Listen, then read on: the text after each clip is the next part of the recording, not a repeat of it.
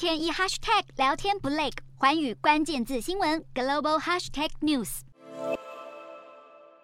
美国总统拜登本月稍早才刚下令击落横越美国本土的中国间谍气球，掀起美中外交危机。没想到时隔不到一周时间，美国领空又再度出现一枚不明高空飞行物。比照上一次因应中国间谍气球的做法，美国总统拜登当地时间十日也是下令 F 二十二战机升空击落飞在阿拉斯加东北部空域约四万英尺高的不明飞行物。但在任务展开前，有事先出动 F 三十五战机侦察，确认飞行物上没有任何人。随后，美军立即出动船队前往打捞残骸。面对现场媒体提问，白宫国家安全会议发言人科比一度口误，把阿拉斯加上空的飞行物称为气球，但立刻修正改口称为物体。接着，美国国防部也对此进行简报，强调飞行物无法自行操控方向，是凭借风力移动，而目前也正在调查是否配置监视装置。美方指出，目前还需要等待残骸打捞作业完成，并送往实验室研究，才能透露飞行物来源与目的。至于也正在进行调查的中国间谍气球，美方初步推估，气球制造商是中国解放军供应商之一，因此也计划对六间相关中国企业祭出制裁。